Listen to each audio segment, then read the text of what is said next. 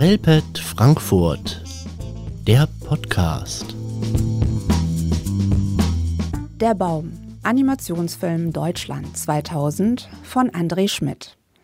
Verrate ich zu viel, wenn ich sage, dass der Film eigentlich endet, wie er beginnt? Vielleicht als Andeutung eines fortwährenden Kreislaufs oder einer steten Wiederholung. Wir sehen einen untersetzten kleinen Mann, der schweren Schrittes in sengender Hitze läuft.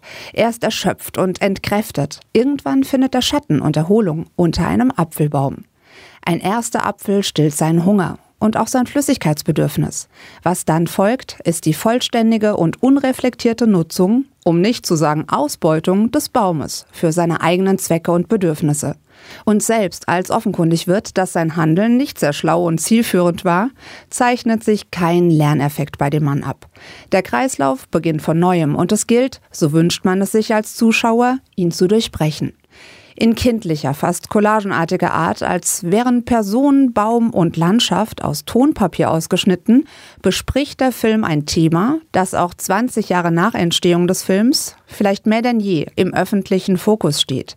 Den Umgang des Menschen mit der Natur. Die Frage, wie wir mit der uns anvertrauten Schöpfung umgehen, wird hier auf den Prüfstand gestellt.